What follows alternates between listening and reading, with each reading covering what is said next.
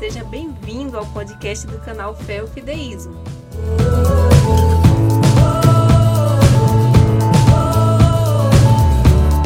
O podcast de hoje é um comentário da lição da Escola Sabatina feito pelo pastor Gilberto Tais, cujo tema é Os Princípios Fundamentais da Aliança. Esse mesmo comentário pode ser baixado por escrito no blog feofideísmo.com ou diretamente no site da CPB acessando mais.cpb.com.br na seção Lições, Adultos, Lição da Semana e Comentários. Aproveite também para se inscrever no canal Fé Fideísmo no YouTube e também no Instagram do pastor Gilberto Tais. O Tais é T-H-E-I-S-S. Fique agora com o comentário da lição. Até mais!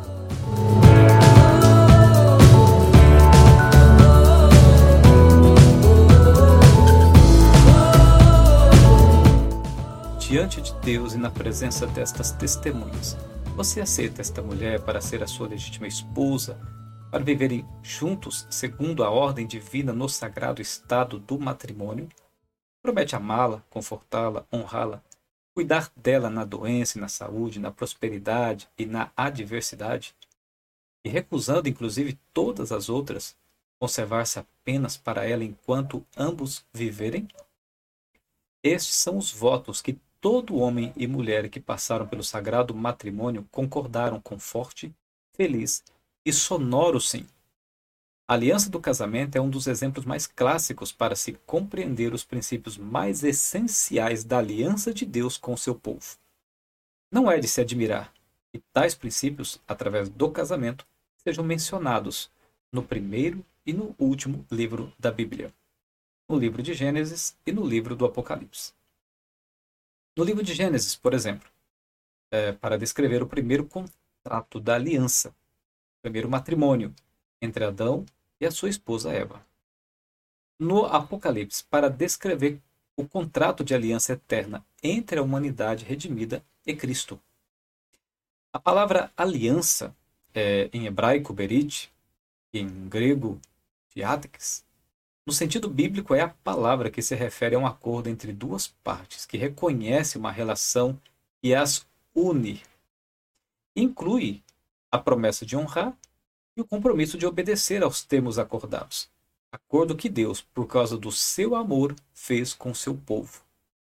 Essa aliança consiste é, no seguinte: por exemplo, é, no Antigo Testamento, primeiro, Deus se dispõe a ser o Senhor de Israel e Israel aceita ser o seu povo.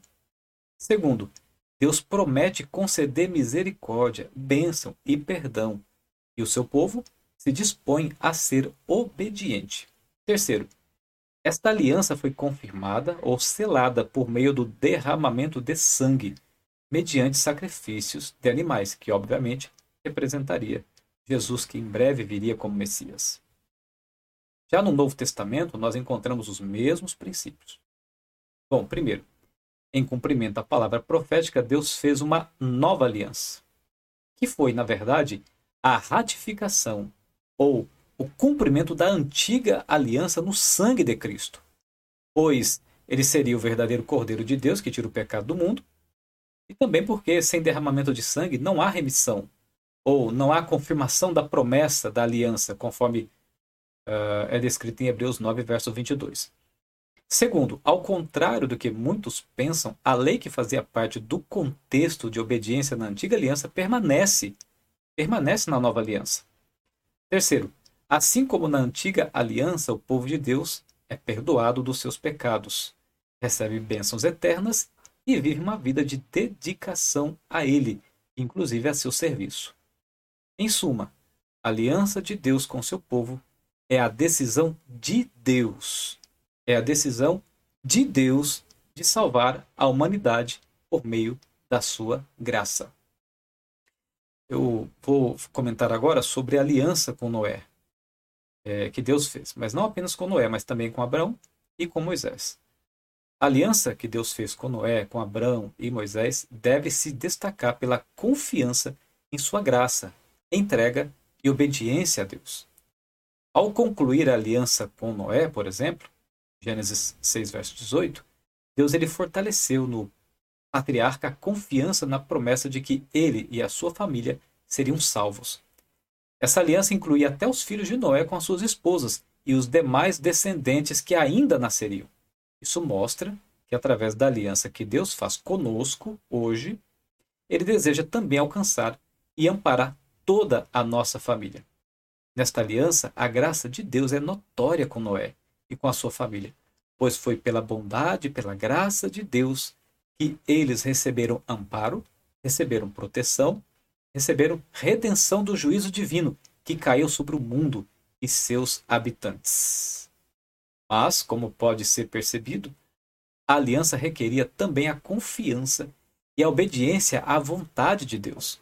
Noé é, não se eximiu de assim proceder, pois em sua disposição ele, observe, obedeceu em preparar a arca, conforme a orientação divina, obedeceu às instruções de Deus ao colocar sua família e os animais dentro da arca, obedeceu à ordem de Deus de sair da arca e repovoar a terra, obedeceu às instruções para retomar a vida na terra, em sinal de confiança, entrega e obediência à aliança, ele obedeceu em levantar um altar e oferecer sacrifícios, conforme você pode é, é, ver registrado em Gênesis capítulo 6, capítulo 7 e capítulo 8.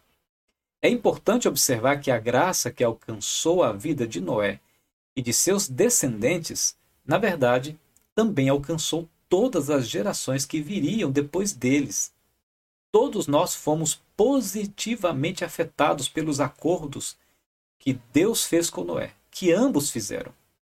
Em suma, o Senhor protegeu o remanescente dentro da arca, porque ali havia um homem que foi leal à sua aliança. Como pode ser percebido, Abraão e Moisés seguem as mesmas pegadas da lealdade e confiança de Noé. Deus estabelece a sua aliança da graça e, em sinal de gratidão, honra e glória a Ele, eles desenvolvem uma vida de feliz obediência às suas leis. Por fim, assim como a vida de lealdade de Noé resultou em bênçãos para o seu descendente ou para os seus descendentes, a vida de Abraão e de Moisés também resultaram em bênçãos a todas as gerações que surgissem posteriormente, seguindo o mesmo exemplo de confiança, de entrega e de fidelidade. Bom, a mesma aliança abraça o povo de Deus hoje, abraça você.